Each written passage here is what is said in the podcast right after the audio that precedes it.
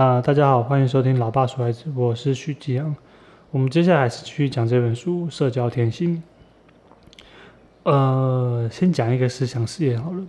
如果你你今天从小就一直生活在啊森林里面，你从来没有看过任何一个人，你从来没有看过任何一个跟你一样的物种，你觉得你还会是一个人吗？还是你只会把自己当成是一个动物，或者是，呃，你你可能也不会把自己当成动物，动物，你根本不会有你自己的感觉，你根本不会有自我的感觉。我我现在要这样讲，其实是因为我们我们的自我可能都是来自于我们旁边的人给我们的。你以为你的自我是你从小到大所建立的？你你如果问你自己说，哎，你觉得你是什么样的人？你会觉得，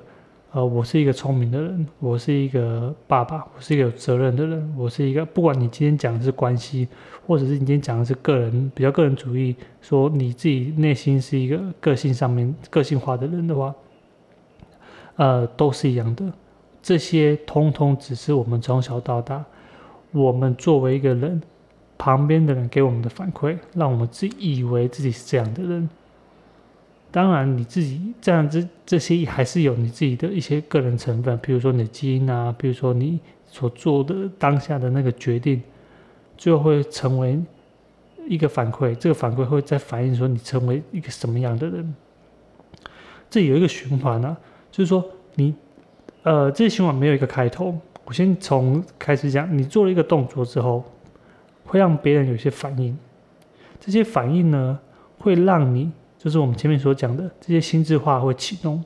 就是你会开始去想说，哎，为什么别人有这些反应？为什么别人有这些想法？这些心智化反应之后，会在影响你的情绪。这些情绪其实就是你的同理心。不管你今天觉得开心，还是你觉得今天觉得悲伤，任何的情绪，甚至是说你在思考，这些都算是，这些都算是。最后这些东西在影响到另外一个你的动作，你的动作再继续做。下一个，下一个，然后影响别人的反应，然后这个巡回，一个巡回，一个巡回，这个巡回越来越多，越来越多的时候，你就会发现，哎，你好像找到自我了。这这也就是为什么我们通常在年轻的时候，在小在在小小孩子的时候，根本没办法了解什么是自我，根本没办法好好的了解自己。当然，我们也不能排除说，有些人到老了，到死了，他根本不知道他是什么。那那我觉得这也是很正常的。很多人，你你以为你的自我，你以为你的自我是你的自我，但其实根本不是。有些人他可能一直在反思，或是一直在有一些呃想法上的冲突。他觉得，哎，其实我根本不是这样子的。这些东西只是外面强加给我的。所以可能到老，我们有有两种说法，就是他到老根本不知道，呃，真正的自我是什么，或是他到老到死的时候，他根本不了解别人给他的自我到底是什么。有点绕口，有点绕口。我们直接来切入说，啊啊，这本书其实有一个呃重点。我们很常讲说，这本书它会从哪一个观点去讲所有的事情。如果一个一个一个观点可以解释最多的事情的话，我们通常都会觉得说，哎，这本书好像好像非常的有道理。我我们之之前前面有讲过嘛，呃，所有权的问题。他用所有权去解释很多问题，或者是说，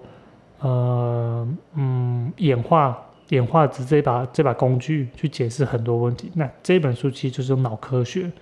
所以还是要回到脑科学去解释说，为什么你的自我并不是，并不是你的自我，而是别人帮你建立的。我们在脑科学里面有一个很重要的部分，就是。啊，腹内侧前额叶皮质，还有背内侧前额叶皮质，然后还有一个呃，这个叫什么？呃，内侧前额叶皮质都很像，都很像。那好，那不重要，不重要。我们先要讲的就是呃，腹内侧前额叶皮质。这个腹内侧前额皮质的位置大概就是在你的眼窝。眼睛的后面的那个部分眼睛的后面那个部分。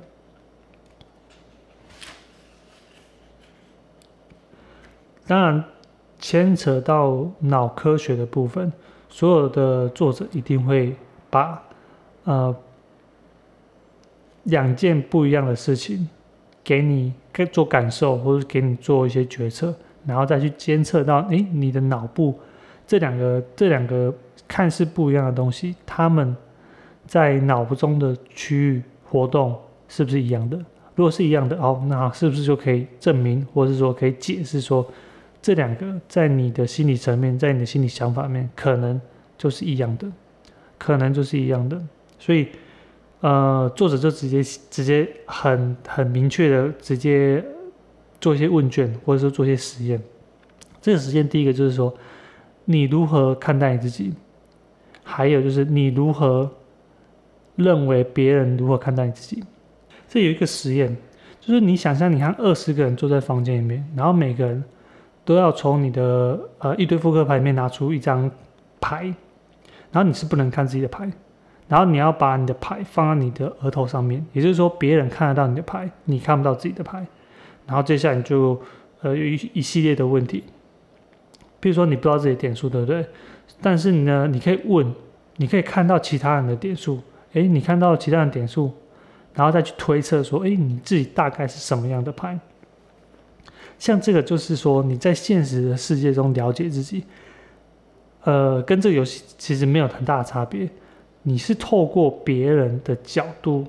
别人的反馈去了解自己是谁。我们叫这个东西叫做反思评估，就是你不是完全是想，呃，直接是想说我是什么样的人，没有，你是直接透过在现实中。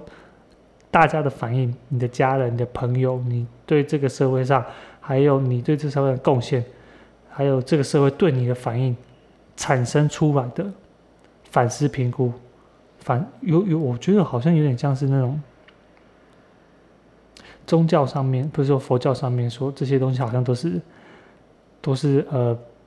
都是想象出来的，这边就有一种这种意味，就是你以为你的我，这个我是不存在的，是别人强加给你的，是你看到别人把你当成的那个我，就是很抽象。好，不管。接下来，作者又做另外一个实验，说说他请了一堆人，直接回报，直接回报我，我是一个什么样的人，这个东西叫做自我评估，就发现说这个自我评估呢。他的脑袋的区域就是跟我们所谓刚刚前面讲到的腹内侧前额叶皮质就非常非常非常大的连接。我曾经有看过一本书叫《行为》，我我觉得我之后一定会讲这本书，一定会。只是说它里面内容的太多了，它里面就有一部分在讲同理心，甚至说它有一个章节在讲青少年。啊，我我我我其实有一点。可以把可以把青少年那部分直接挑出来，然后就直接把它做成，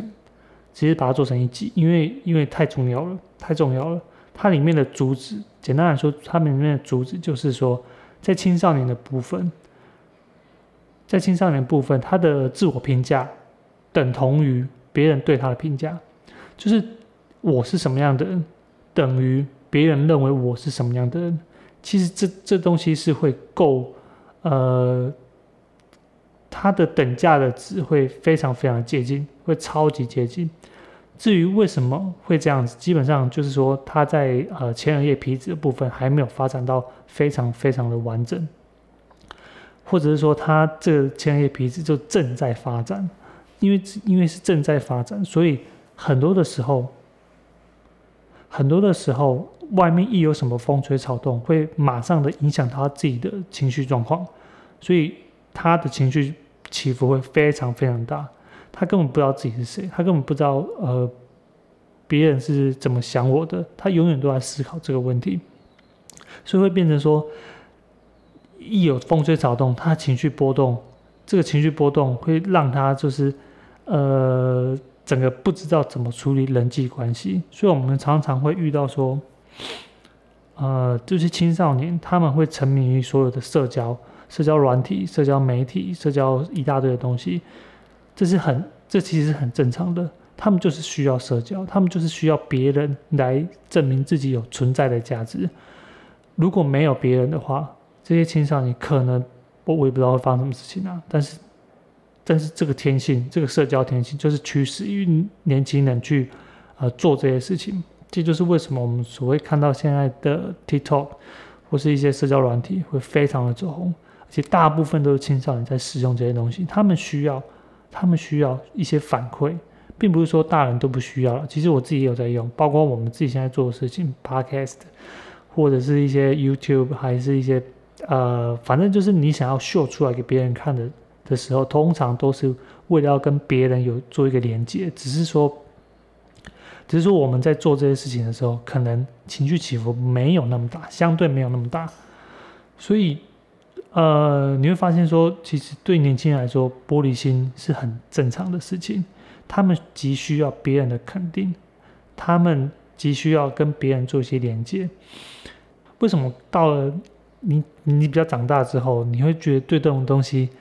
比较没有那么介意？就对别人的想法或讲法比较没有那么介意。其实等一下我们会讲，在自我控制方面，一样我们回到脑科学去解释这个问题。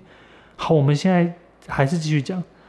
因为别人的评价其实是非常多种的，有 A、B、C、D、E 一直到很多这些东西呢，会慢慢的、慢慢的融合。会慢慢的搓搓搓搓出一个圆，这个圆叫做自我的评价。所以其实，在内侧前额叶皮质，呃，应该是腹内侧哦，腹内侧前额叶皮质的直接评估跟反式评估，在实验上来说，它基本上是同一个部位在做处理的。所以我们下的结论其实就是说，呃，你的自我不是自我，是别人帮你建立的。我之前跟我一个嗯很好的朋友在聊天，那啊她是个女生，她是个女生，然后那那时候应该是得知说他刚好呃有在抽烟，诶，可是他看起来就怪怪的，然后他就是我们见面也从来没有看过他他抽烟，然后。他那时候也跟我讲一件事，其实他对烟也没什么兴趣，有时候就只是一个，就类似那种，呃，拿来社交的那种社交烟、social 烟，我们很常听到。就是他自己其实没有上瘾，他不是一个人在家里面就是要一直抽烟或是干嘛的，没有。他可能去外面，然后就需要哎看别人在抽，然后呃想要呃有点像融入，或者说想要有一些话题，然后或者想要跟别人合作。合作的更密切，所以就做这个事情。他心里其实对这个事情，说不定还有反感，说不定他不是说他真的很喜欢，他只是觉得，呃，这个这样做是不是会让别人，会让别人，他可能自己心里的也不是这么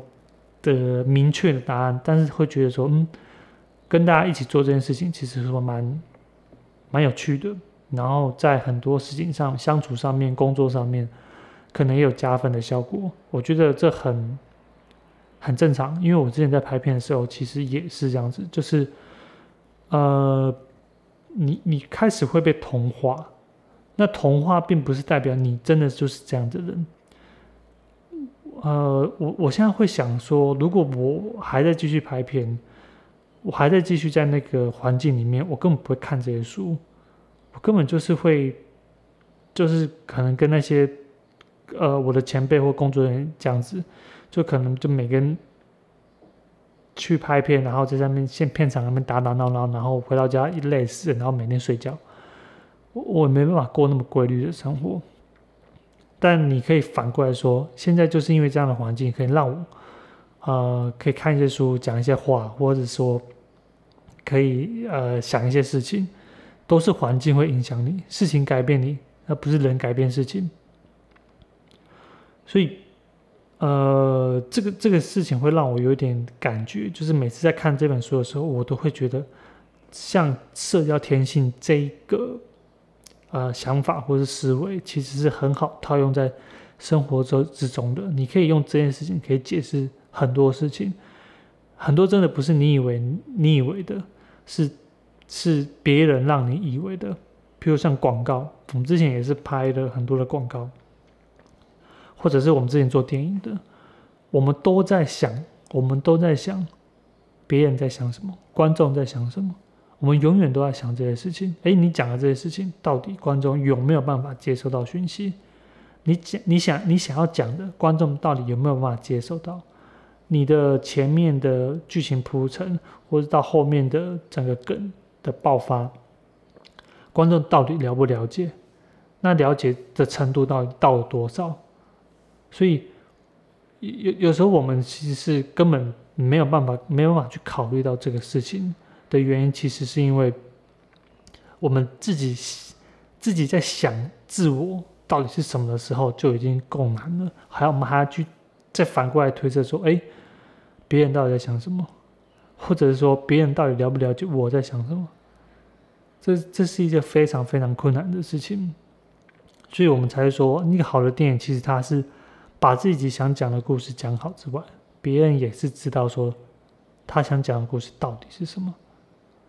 到底是什么。这这其实我觉得，嗯，蛮重要的一件事情。好，那接下来我们继续讲下一，不是下一篇，还是是一样的。我们讲完自我，我们再来讲自我的控制。那。你你觉得你可以控制你自己吗？哎，现在在录的这段时间，其实是台湾疫情，台湾的疫情现在目前状况蛮蛮蛮惨的。其实说惨也还好啦，就是就是两三百两三百在跳。然后在我想这个事情在去年在国外的时候，他们是几万人在跳。所以你说这个比较程度上面来讲。对台湾来说可能会很严重，那对老外来说根本就，你那什么小数字，人家都是五位数或者是呃六位数在起跳的，你就是就就只是三位数在那上面改，三位数两位数在那边跳在那改，所以我想这也是为什么我们的疫苗到现在可能都还排不到队的原因啊，就是我们可能真的没有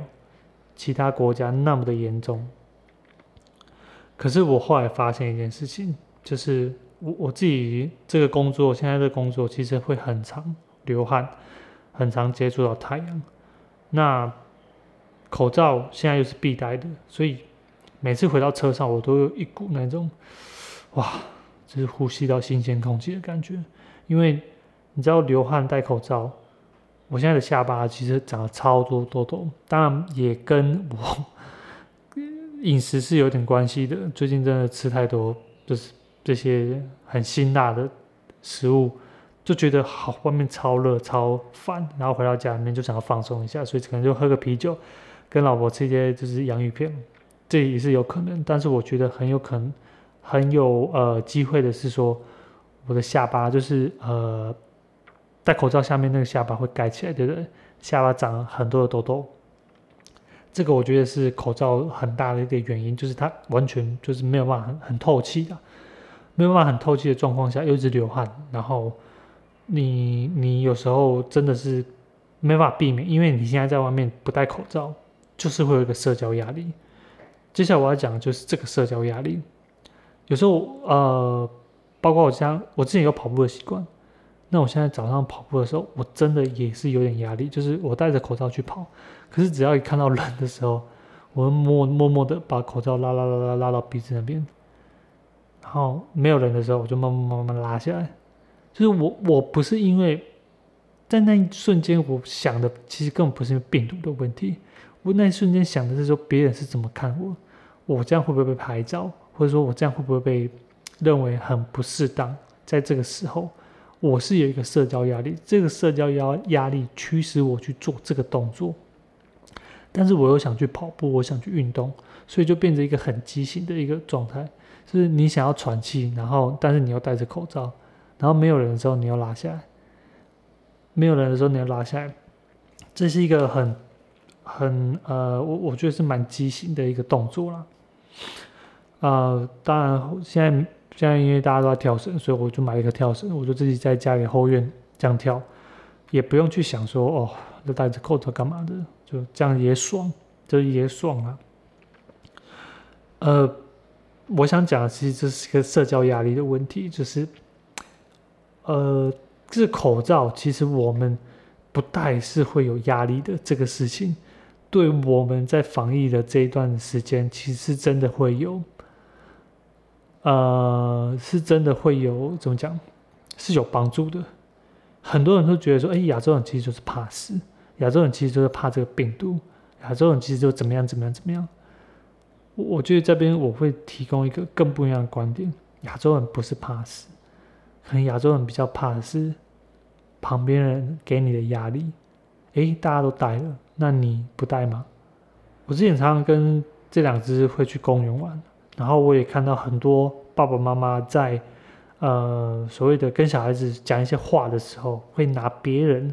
别人的这一套去套在他身上。比如说，哎，你有看到比如其他小朋友都乖乖坐好啊，你怎么没有乖乖坐好？哎，其他小朋友都戴口罩，你怎么没有戴口罩？你看我都这样子这样子，哎，你怎么没有这样子？其实这一听就知道很不合理，以及一听就知道很不合逻辑。为什么别人这样做，为什么我一定就要这样做？那你反过来说，哎，别人都在吃糖果的时候，哎，为什么我不能吃糖？又奇怪了。所以有时候对小孩子来说，这东西会有一个，他他觉得他觉得很很不公平的事情，很不公平的事情。我们上一章也讲过，公平到底是对人来说是什么样的反应？所以他会。我那时候在现场的时候，都会觉得说：“哎，用这种方式对孩子来说，到底是一个好，或者是说这样讲，就是你一直用，就是你用的程度很高，对孩子他的心理发展会是一个好的吗？你这样子会不会让他认为说：哎，别人怎么想的，就是等于我怎么想的，会不会让他没有一个？”个性上的发展，那看完这一篇，或者说看完这本书，其实让我也有点沮丧了。就是你以为你的个人根本就不是你的自我，通常都是别人给你的。就是在脑科学解释的时候，就会出现这个反应。那我们会继续回来讲说，在亚洲的部分，比如说集体主义。比较盛行的一个国家，他们其实是面对社会上群体的压力去做这件事情的，去做这件事情的。所以我们看到很多，比如说西欧，比如说美国，可能个人主义比较盛行的地方，他们对于口罩这些事情就是非常非常建议，或者说政或者说政府在做哪些事情的时候，他们会觉得你很烦，你不应该干涉我的生活。你不应该干涉我的生活，不管是政府也好，不管是社会群体的压力也好，这些东西都是我的自由，跟你没有关系。可是我们，对我们来讲，我们会觉得说，哎，你自己没有做好防护措施，如果你把病毒传染给别人的话，这样子，这样子是不是会造成社会的一个不安？社会的一个，那这个不安其实就会。驱动驱使于大家都同样做同一件事情，我觉得对呃西方国家来说，我我不知道之后会不会有一本翻译的书啊，就是在讲个人主义跟集体主义的事情。呃，他其实就讲说，西方像西方这些怪人们，就是 weird 这些这些人，他们对个人主义是非常的崇尚的。他们尤其在二战之后，他们发现说：“哎，这些集体主义会产生一些问题，这些问题很大，会变成二次大战，或者是说变成一个很集权式的国家，这些都是有问题的。这些有问题就不应该在思想里面出现。那这思想其实就是个人主义，可以拿出来压抑这些东西的。所以他们会偏向于呃比较大个人，然后小政府，然后所有人各自发展。”然后互相平衡的一个状况。好，呃，接下来我们来讲说，哎，这里我们可以讲一个小小的故事。如果你今天被外星人抓走了，然后你在睡觉的时候，这个小绿人呢，就把你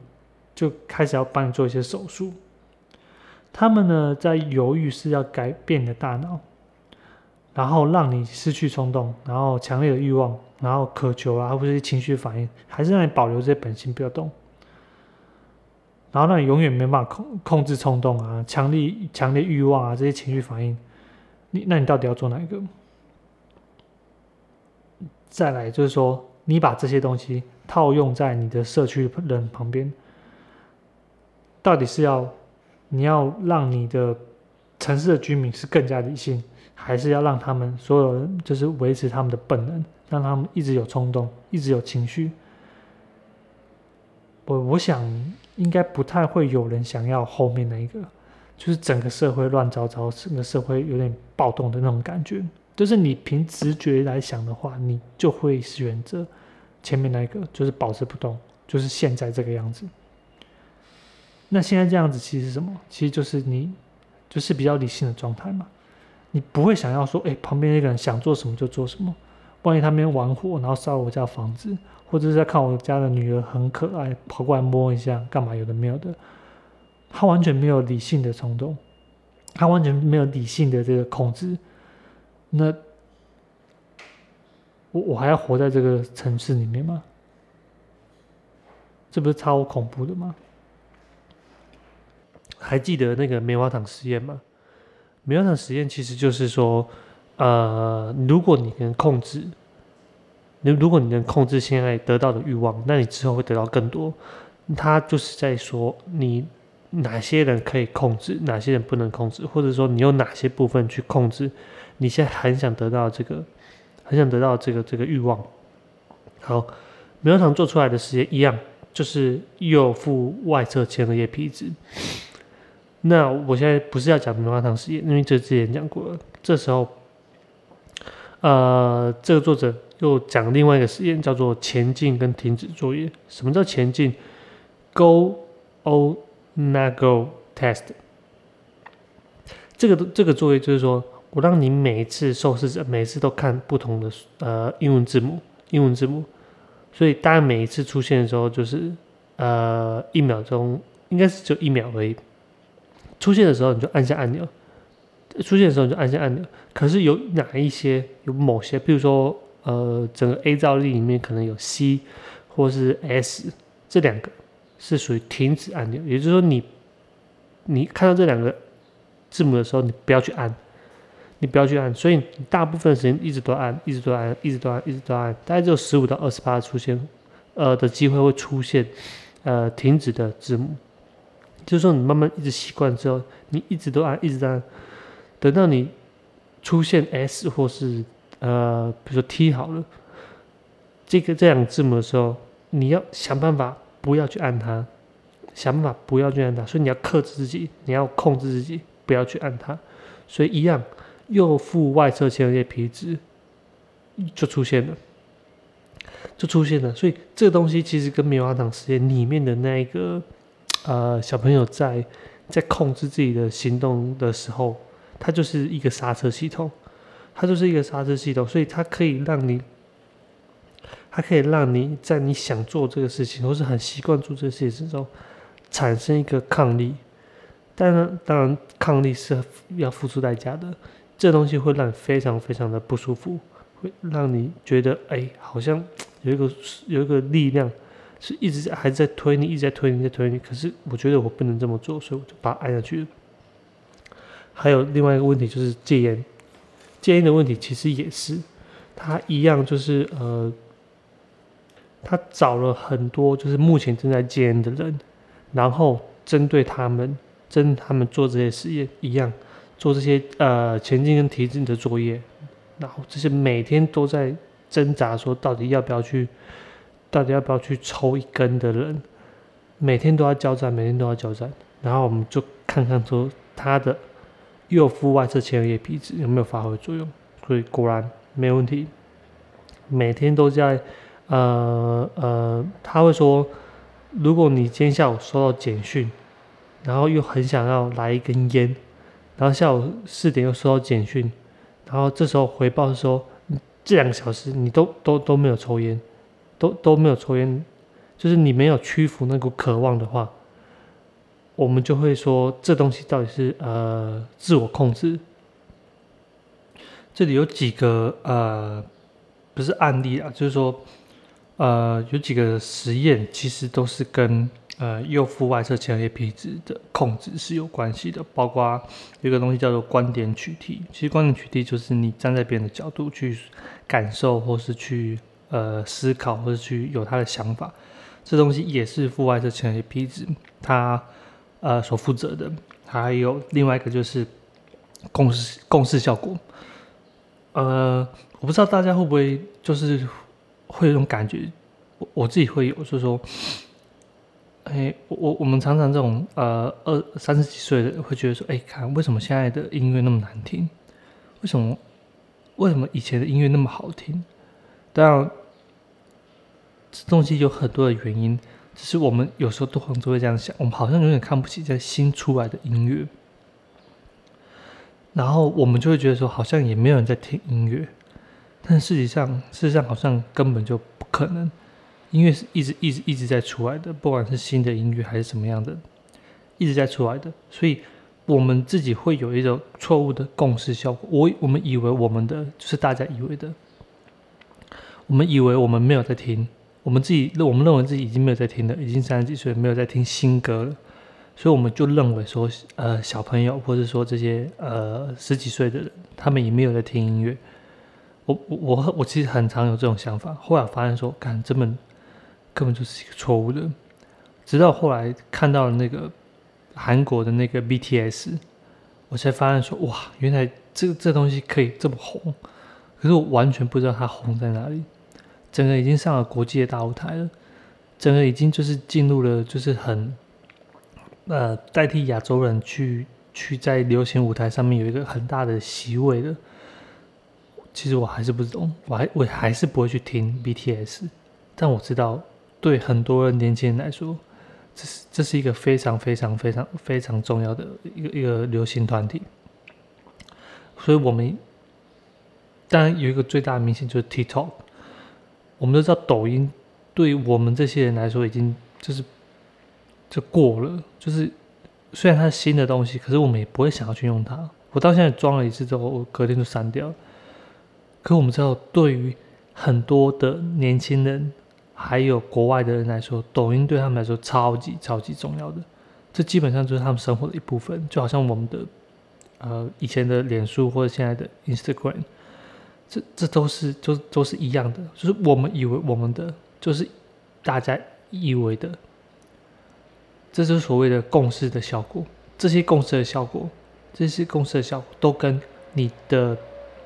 腹。内腹外侧前额叶皮质是有很大很大的关系的，因为这两个你在去呃去想别人，你去去想别人的这的角度的时候，这东西都会跳出来，这东西都会跳出来。呃，跳出来的时候，这东西都是这个这个呃脑袋里面都是有活动的，就是这个右腹外侧前额叶皮质，它脑袋都是有活动的。呃，呃，我自己的个性就是比较比较不喜欢冲突啦，比较不喜欢冲突。然后像结婚之后，有时候就跟老婆会有一些摩擦或是一些争执的时候，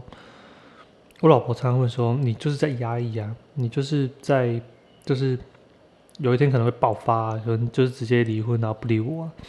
对，他就一直这样这样这样想我的事情。然后我就跟他说：“没有，没有压抑，我只是说，就是在情绪不好、不对的时候，就是我倾向于就是把自己都就是 shut down，就是把它关掉，因为我知道我在那个状况下，我很多事情是没法做的，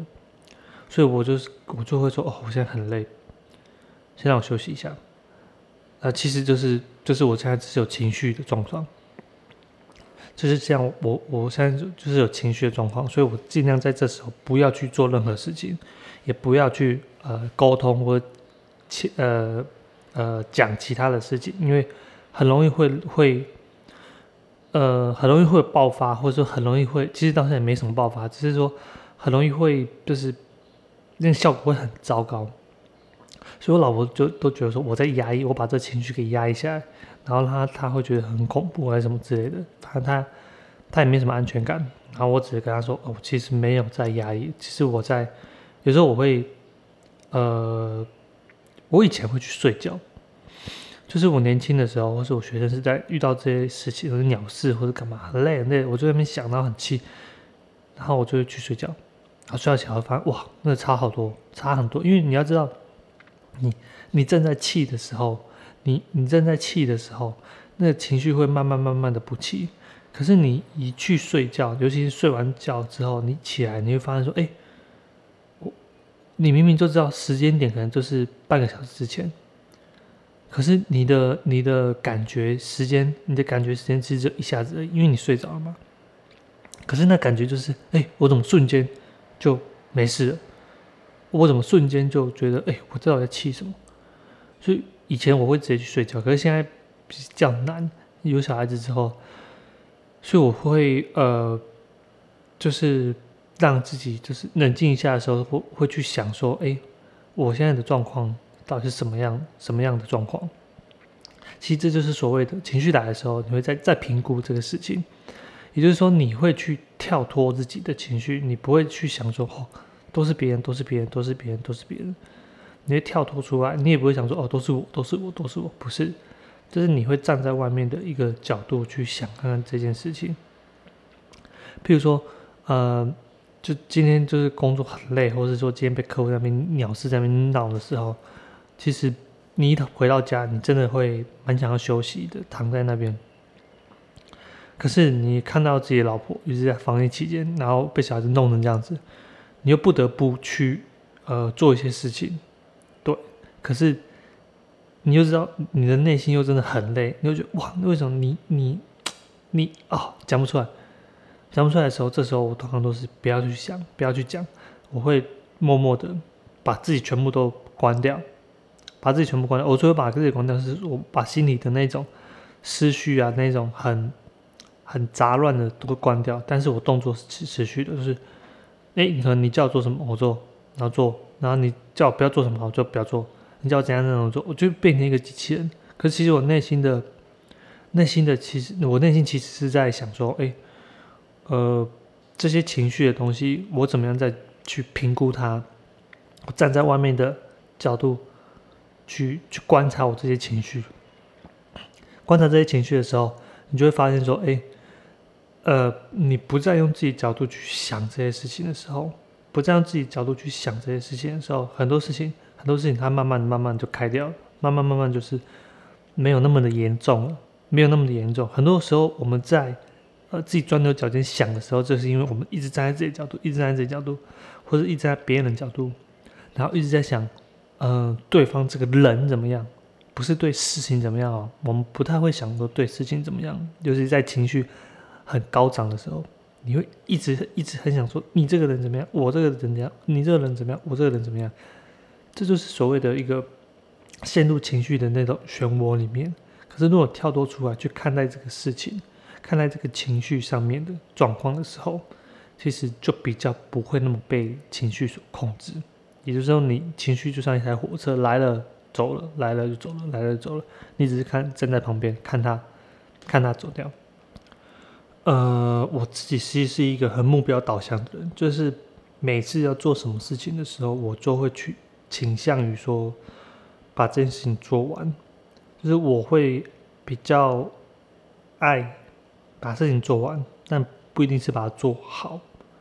因为主觉得做好是一个很虚的东西，是我根本不知道什么时候是好的。那与其这样子，我都不如把它做做做完。比如说，每次去健身房的时候，我都会设定一个目标，哦，这个举几下，那个举几下，然后这是一个菜单。这个绝对会让我去偏向说完成这个菜单，绝对会比呃我今天做了多少，做了多少还要更有成就感，因为我看到那个数字是往上走的。这也就是为什么我自己在 我自己在每天的，这也就是为什么我自己在每天的呃生活笔记本里面都会写下说我今天大概做了什么事情。我分了三个项目，一个是第一个是家庭。第二个是我自己的一个成长，第三个是工作，然后这个是有顺序的，家庭一定是摆在上面那个，然后家庭上面会写的可能很简单的事情，说陪小孩子洗澡，陪小孩子睡觉，或者跟老婆聊天，好会有可能这是今天要做今天今天做的事情，然后可能会有一些情绪上面的一些呃描述，或者今天老婆好像心情不是很好，然后怎么样怎么样这样子，今天我又跟小孩子吵架，类似这些的。再第二个就是呃我会写说几点起床，看了哪些书，或者说今天做了 podcast，或是说今天呃嗯做笔记或者什么之类的，反正跟个人或者说跑步啊什么这些运动。跟个人成长有关系的，第三个才是工作。哦，比如说今天要跟客户联络，跟打几通电话、送货，或者是说去哪里拿哪些东西，这些细节的部分，在我的生活的笔记本里面都会写到。那为什么会这么做？其实是我想要知道说我自己到底做了什么事情。我觉得这东西，大家被写出来的时候，有具体化的一个项目的时候。我会觉得我这生活是有点掌控感的，而不是说每天这样子一直过、一直过、一直过、一直过。等到我后来在翻这些笔记本的时候，我会觉得，哎，对，好像我真的有做了一些事情。我不是很虚的人，我不是很虚的人，所以，呃，对我来说，个人目标其实是是慢慢的完成这些小目标，然后。会让我有一种很很很扎实的感觉，很控制的感觉。那我我觉得其实很多人也会这样子，可是我们常常在有时候做一做做一做，自己就会就是会荒废掉，自己都会荒废掉的时候，呃，有时候就会有人提供一些方法。比如说，你怎么样让自己一直、一直、一直、一直有一个动力去学习，或是说运动，或是成长？最好的方式就是把书包翻过墙。这个好像在逻辑思维里面听到，把书包翻过墙，就是说你直接跟大家讲说你要做什么。比如说，我我我明年要跑步呃三百天，然后就直接在社群里面发出去，说我明年要跑步三百天。或者是有一些更极端的方法，就是我如果没有做到这些事情，我就要罚，我就要罚自己的钱，就是我要把钱拿出来捐给大家或什么之类的。这就是把书包翻过墙，你让别人来监视你自己，你让自己的自己的自己住在一个就是圆形的监狱下面，你在中间点、中心点，所有的其他人都在看你，所以你就会让自己有一个动力跟社交的压力，去完成你想要做的这些事情。这是属于反向去使用这些社交压力的的的的的状态。然后我自己前几天看到一个影片，就是 C 罗他在记者会上面把可乐拿到旁边去，然后拿水，然后说喝水很健康，喝水会让你有呃有益你身体健康。然后听说那个可口可乐的股价就掉了很多，其实。我觉得跟股价跟跟跟跟这个事情跟我没什么太大关系的。好，然后我后来又今天 NBA 呃，现在 NBA 的季后赛在打嘛，然后你的 YouTube 影片就会出现很多 NBA 的影片，然后那时候看到 Kobe 的吧，早上四点起来练球，然后一呃一个星期好像练五天吧，好像五天，然后练八个小时，哇，很猛诶。超猛的，就是即便是像这些顶级、顶尖的、顶顶尖的运动员，他们自律的、自律的习惯，是真的、真的、真的，呃，真的是，真的是我们没办法想象的。但是我们也可以想说，因为，因为他，因为他现在背负着一个，就是所谓顶尖球员，所有人都在看他的的状态下，他他活在一个圆形的监狱里面。所有的球迷，所有的人都在看他怎么样表现的状况下，他一定得这么做。所以你也可以说，是因为社交压力驱使他做做这些事情呢。我我觉得是可以说得通的。就是你如果是你如果是自我为中心的话，这些状这这些这些人会觉得说，哎，所有人都在看我，所以我要把事情做好。我觉得这是会让。呃，你自己的成长会往上更进一步，但是对于你的心理健康有没有任何的影响？我觉得多多少少是有的，有可能是没办法背负这些压力，然后你可能就整个脑袋都是皮质醇，所以你是就会有一些心理健康的疑虑的，就是压力太大，其实压力太大。好，那后来我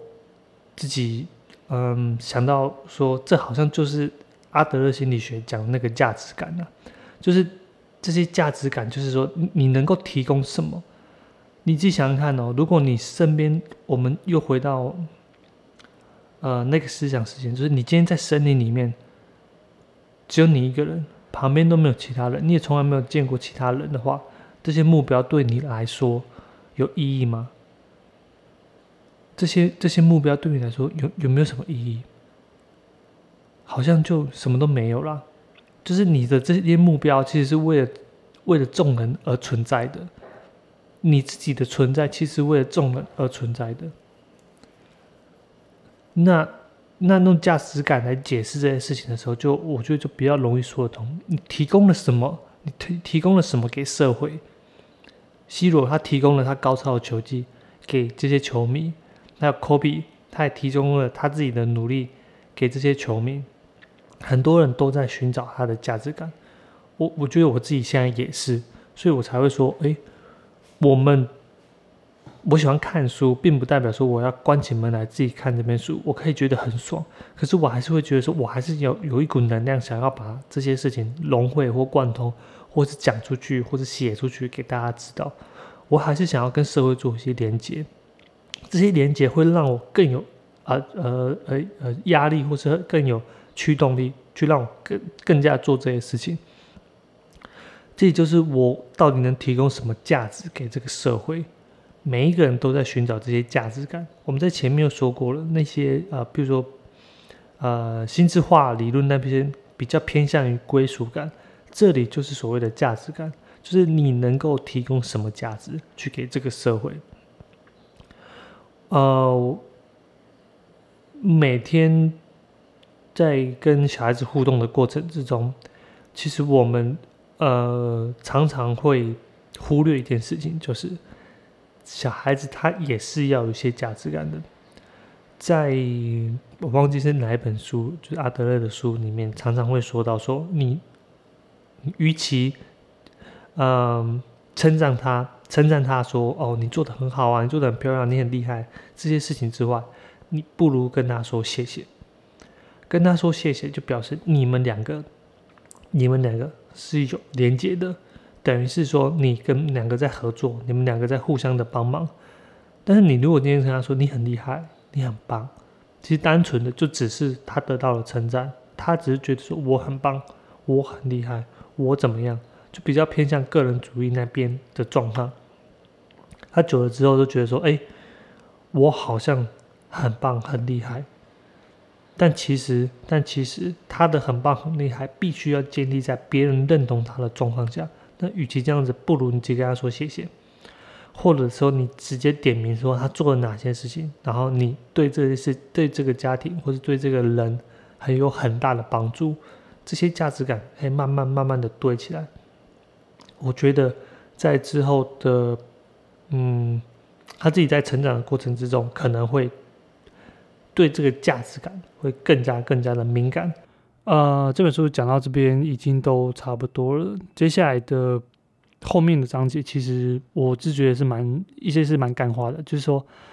他他既然是呃强调社交的问题的话，他一定是切入点，切入点一定就是说，哦，你如果要生活的更美好的话，那你就一定要重视这一点。然后他就举很多例子，然后我我在这边其实就。觉得后面这一段就可以略过，如果你没什么兴趣的话，像我其实就是稍微就是翻一下而已。那我要讲的实是我自己的例子呃，我现在住的地方就是在盐水这边，就是那个风炮那个盐水，呃，周围都是田，周围都是田。那我我自己我自己慢慢的对这个这个地点。是有一个有感觉，这感觉很难讲。就是，呃，以前在台北生活的时候，都会，其实那时候会觉得说，哦，自己在哪里生活都都没差，反正就是回到家里面就是有网络就可以了。对年轻人来说，我我们的社交基本上都是在网络上面，所以，所以呃，对我来说，我根本。不了解像像这个社区的那种感觉。可是搬下来在盐水这边生活了，现在已经四年五年了，我慢慢慢的会对社区的这两个字会有点怎么讲？嗯，有点了解这个社区。以前觉得社区就是哦，譬如说几栋房子里面，然后里面有社区委员会啊，然后什么什么大楼委员会，但其实这是呃一个比较狭义的狭义的一个定义。对我来说，社区应该就是说你所在的那个小城镇里面，然后发生的一些事情，然后你会知道，并不是说啊小村庄里面就这么小，是可能是一个小小的一个城镇。像我就是住在新营跟盐水的交界处，所以我对这两个地方都会有呃蛮强烈的感觉。那这这这个强烈的感觉到底是什么？其实就是说，我会开始关心说这里的人在想什么，或是说这里的。嗯，这里会发生事情，这里发生什哪些事情？以前会觉得这些事情听起来、看起来很、很、很嗯、很很看不起这些事情啊。比如说，可能举办一些活动，我我就觉得这些活动一点都不会想要参加，就是官方办的那种，就是可能比如说嘉年华会啊，或者什么之类的。什么一些活一些那个拍卖会啊，或者是一些呃，可能基本上都是政府跟政府有关的原油会之类的。以前完全看不起这些东西，呃，当然也是因为年轻啊。可是现在因为有小朋友，所以想说啊，反正都带去看一下，然后才发现说，哎，其实有很多人活在这个地方是活得蛮认真的，真的是活得蛮认真的，包括像呃。我我都会带我都会带这两只去公园跑，然后我们最近就是很喜欢那一种共融式的公园，现在在台湾也很红，都都很多人。然后盐水呃也准备要盖这个共融式的公园，然后像我前几个月前前几个月就有就有收到一个，比如说不是收到一个讯息，就是在脸书上面有看到说，哎。他要盖共融式的公园，可是他请了在地的家长，或是说一些学者去去共同开一个工作室。那我那时候就很想要参加，只是因为他工他的他的时间在工作日，礼拜一到礼拜五，好像是礼拜一吧。那我就真没办法去。但但是那一瞬间，我我就觉得说，哎，为什么我以前会想要参加这些公共设施？就是他对我来说。有利的关系是因为它是，呃，它如果盖出来的时候，我小朋友可以去玩，对我来说是这样子。可是我真的想做的事是，诶，我想要对这个社区是有一些呃帮助的，就是我开始认同这个社区，我开始觉得说，诶，这个社区好像真的蛮不错的。包括像我，呃，我们我们在家很少煮东西，可是，呃，可是像。我们附近的一些店家，我都已经吃到认识了，然后那种感觉好像真的蛮不错的。就是你你去了，他跟你打招呼，然后你你也知道啊，他也知道你要点什么，然后然后两个就哈拉一下，然后干嘛有的没有的，就真的很像在在村里面，可是又没有那么的的的靠近。就是我我也不是说你要知道你的八卦或是我的八卦，不是，可是就是认识，然后。彼此也认同，因为我去买他的东西嘛，买他的东西基本上就是认同他做的东西，然后我们可能就固定几家，固定几家，然后就是礼拜一到礼拜五，然后轮流着买。虽然都是买这几家，可是只是买到后面，像我老婆，她已经可以跟呃饮水的一个店家订了很多的东西，然后在脸书或是赖上面都有交流，然后就说：“哎，你可以帮我去拿，他们又出了新的产品啊。”就是整个感觉，整个感觉就是他也融入了这个社区，很认同这个社区。好，呃，这就是我对社区慢慢有的一个，慢慢有的一个感觉。我觉得年轻的时候，可能就是你看到的，你看到的比较少，所以你认同的可能就是年轻人，认同的可能就是跟你长得很像的人，或是正认同是跟你做一样事情的人。啊，譬如说你认同的可能是一起跟你一起打游戏的人，高中的同学，同年纪嘛，然后长得很像的人。那我认，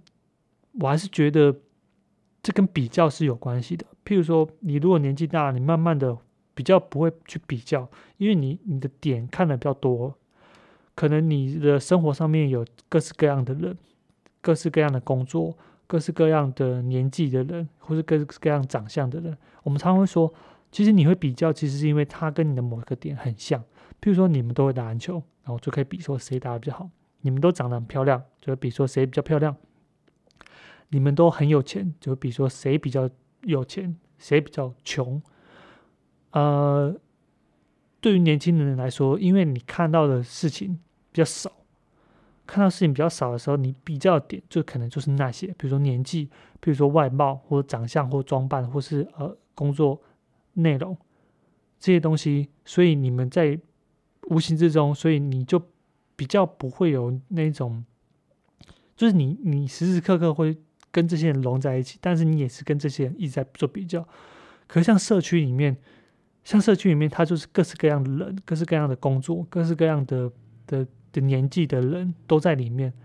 所以你知道，你比较的东西其实根本一点意义都没有了。他他比你钱又怎样？可他每天过得可能很辛苦。他呃比你没钱又怎样？可能他每天做自己想做的事情，就做得很开心。所以这时候我会觉得说，呃，我好像有一点老人味了，就是没有那么的一定要追求说年轻人的认同里面。因为我自己也说三十几岁了，其实我觉得没有很老，我自己觉得不算老。但是我对于现在这个社区是有一丝丝的感觉，比如说像朋友来的时候，我会介绍说，啊哪边有吃的哦，这个吃的可能不是观光客吃的，是我喜欢吃的，啊，然后跟朋友啊，跟跟一些外面的的人来的时候，我就跟他们介绍说，哎，这东西怎么样，怎么怎样，是有对这个在地化是有感情的，我以前是没有办法，没有办法有这些这些这些感受的。那这几年在这里，呃，生活下来，觉得好像其实慢慢的有些改变了。嗯，好，那我觉得这就是我所谓的社交了，社交慢慢的进入到另外一个不太一样的的层次上面了。那讲回我自己小时候，呃。这个作者后来提到的事情，比如说他觉得像小孩子，对小孩子来说，学习上面社交是占非常非常重要的。我跟因为疫情的关系，所以那个我们家大致的现在目前都在家里面做学习，那也不是妈妈教，只是说妈妈可能报名一些线上课程。嗯，这些线上课程可以让他，可以让他，嗯。可以学到一些东西吗？我是不一定啊，但是我还是觉得说，哦，至少妈妈觉得可以拿来打发一些时间。后来发现说，好像是真的可以，因为他越来越有兴趣。譬如说像美术，他他是学的是美术，然后我们前几天才发现说，他可以一个人，因为因为那课报名的人数超少的，那一天只有一个人，就是一对一教学，结果他们上了一个半小时，一个半小时，然后我们几乎没有在他旁边。我们几乎没有在他旁边，但是他是可以，然后他也觉得很好玩，然后后来也有英文课嘛，那妈妈就报帮他报一个英文课，本来一节是二十五分钟，结果他上完之后，他又说还想再继续上，然后我就觉得哇，更真的好像对他来说已经慢慢习惯了这种生活的方式，然后那时候就跟他讲说，其实你以后的上课很多时候都会可能就是会面对荧幕上面上课。或是面对这些 iPad 啊，或是电脑上面上课，所以你如果觉得你如果觉得以后很多事情在家也可以学的话，那我跟妈妈也不会要求说你一定要去学校，只是说我们希望你去学校的原因是因为你可以去学校交朋友，你要去跟学校的同学学习一些相处，怎么样相处？因为如果一直在家里面没有其他朋友的话。其实这对你来说可能不是很好。好，那时候哦，那时候就是这样跟他讲，就是我跟妈妈都还是觉得说，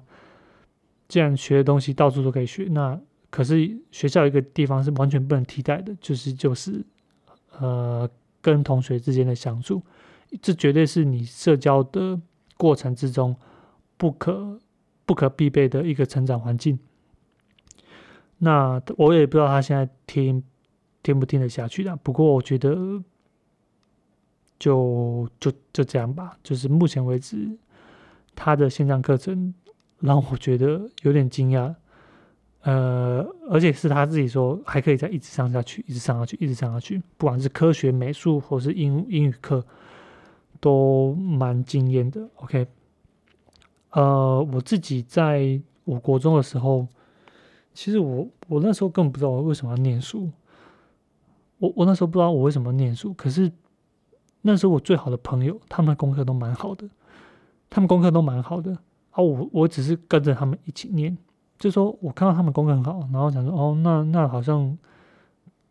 可能就是功课要好一点，然后才会跟他们变成好朋友。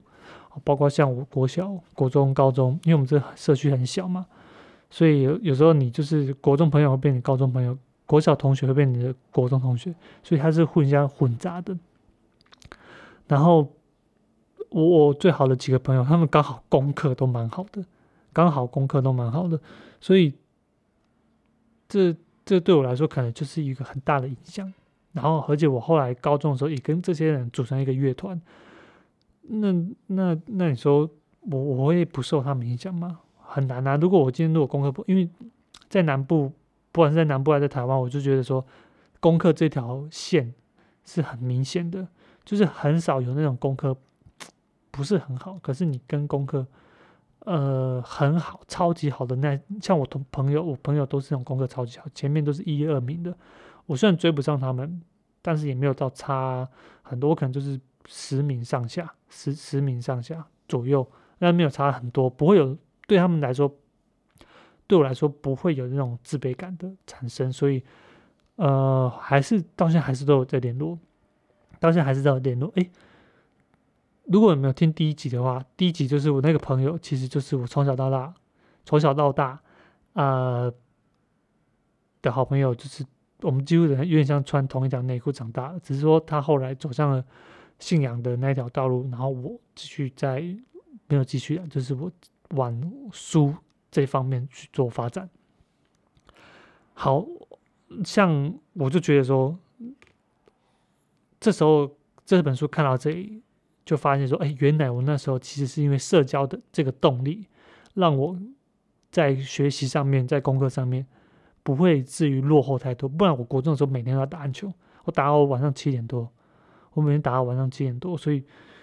我我那时候觉得，哎，我觉得打篮球还是比较好玩。但我在打篮球那边也是有很多的朋友，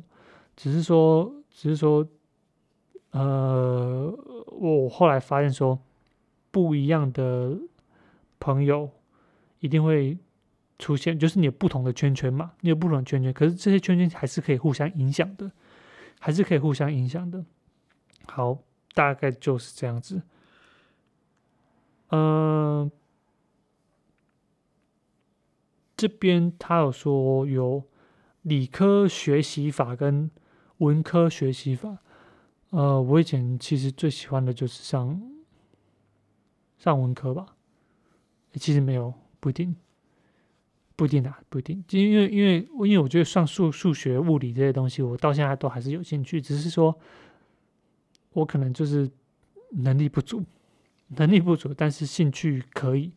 所以我在上课的时候都蛮认真的。像这些这些呃数理类的课，我几乎不会睡觉，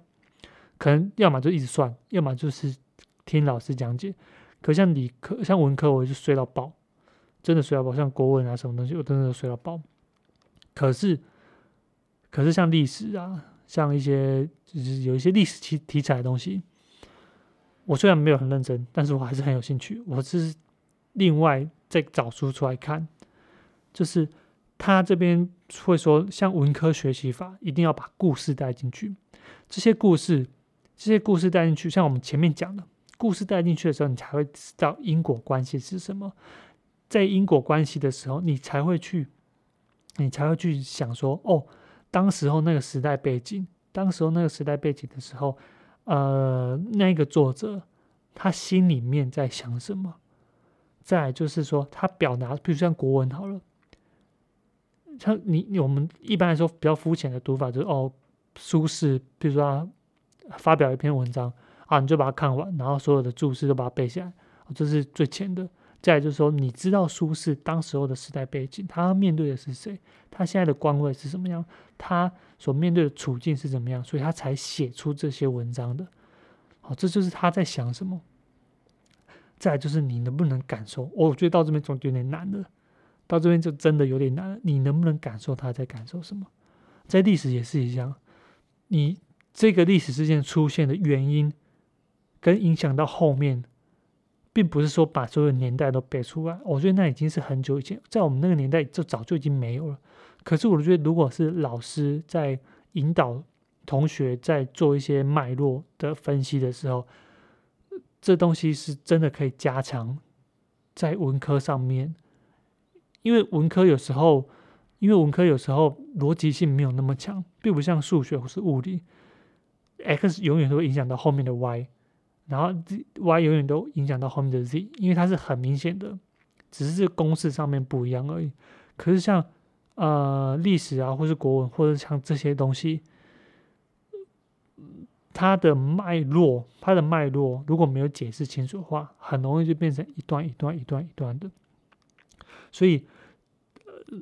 像我个人就觉得说，像这些这些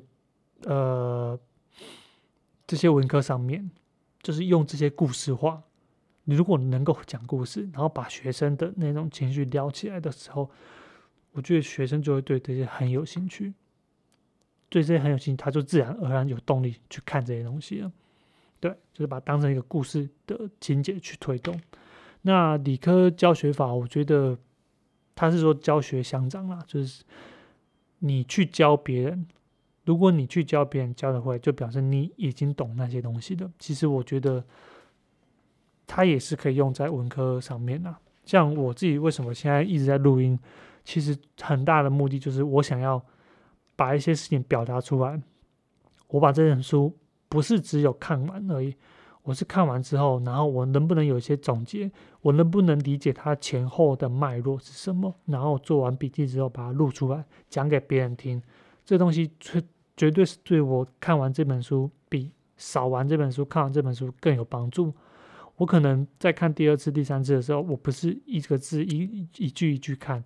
我是大面积的这样翻，然后一边翻着一边想说这边这本书的章节主旨是什么，然后把它放在我的中心点，我脑袋里面中心点，然后翻翻，然后我再来证明说，哎，为什么？为什么核心是这个？然后接下来这个核心会发生哪些事情？那写在笔记上面，然后我再穿插一些我自己的一些故事，或是我自己对家人的一些想法，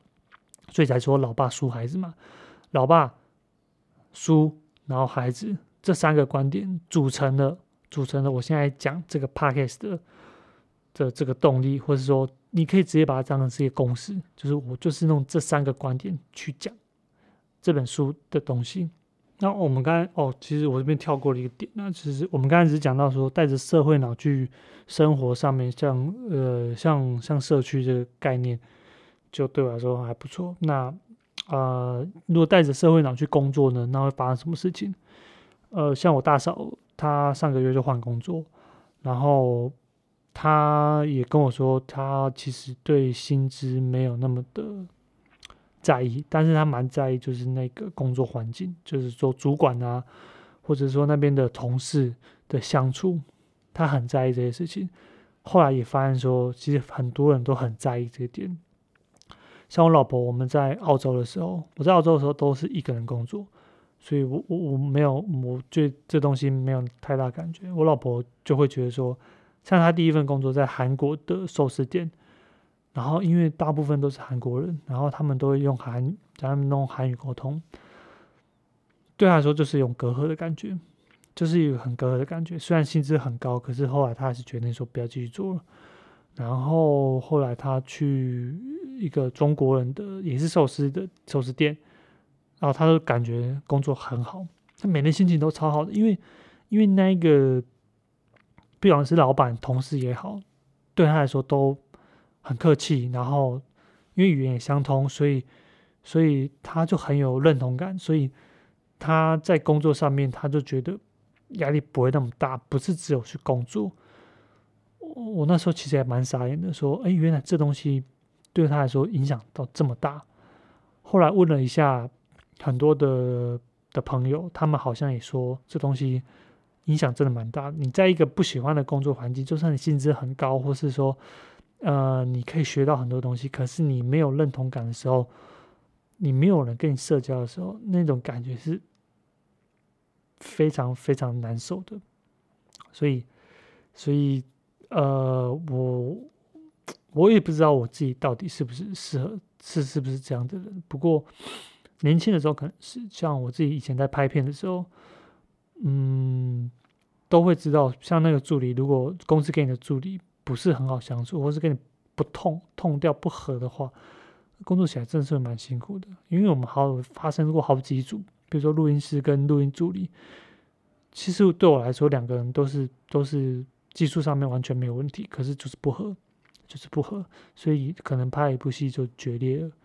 然后，然后，然后，老板就要跳出来说：“哦，那就把我们分开。”那我那时候不太不太挑助理，是因为我自己那时候也很自以为是，说：“哎，就助就算助理烂，就算助理烂，我很强就可以了。”你知道吗？就是就是助理烂没关系啊，反正我很强，我可以补补过去，然后我这工作还是可以完成。那我还是可以，呃，很享受自己一个人工作，一自己一个人完成事情的的那种成就感。嗯，所以你说，你说我真的需要，真的需要这些助理吗？我那时候也觉得，我那时候真的觉得说，哎，其实我一个人可以做很多事情，所以我超喜欢那种纪录片，就是我一个人去很多地方拍，录音主持可能就只有一个人，然后我就喜欢很忙，然后把自己弄得就是。没有办法，没有办法接受我一个人完成不了的事情，所以我一定要自己一个人完成所有的事情。然后旁边的每次旁边的工作人员要来帮我的时候，哎，我这个东西我可以自己来，这东西我自己来，自己。哦，我觉得真的很蛮没礼貌的，我自己觉得蛮没礼貌的。像现在如果有人来帮助我，话我就哦，谢谢谢谢，我就好好的接受人家帮助，好好的去接受人家帮助，然后也。比较不会让人家有一种哦，你很你很很自以为是，或者说哦，你觉得你自己很屌的那种感觉，就是也会有距离感的。我以前我的朋友都跟我说，我有一种距离感，其实就是感觉来自于，就是说哦，我很想证明自己做得到，我自己一个人也可以的那种那种那种 feel。好吧，那但是我还是，但是我就就很矛盾，说像我在玩游戏或者打篮球的时候，我就喜欢。不是一个人的那种感觉，我很喜欢。比如说，我想当控卫，比如说，我想当 support，就就表示说，哎，其实我也不完全是我可以靠我自己，可以靠我自己去完成这件事情。好吧，那这一集就是讲我自己的一些故事啊，呃，跟书上的内容比较没什么太大的的相同点。不过一样，他讲他的故事，我讲故事，那我们核心内容都是一样的。这本书叫做《社交天性》。那今天就讲到这里，我是老爸说孩子徐吉阳，拜拜。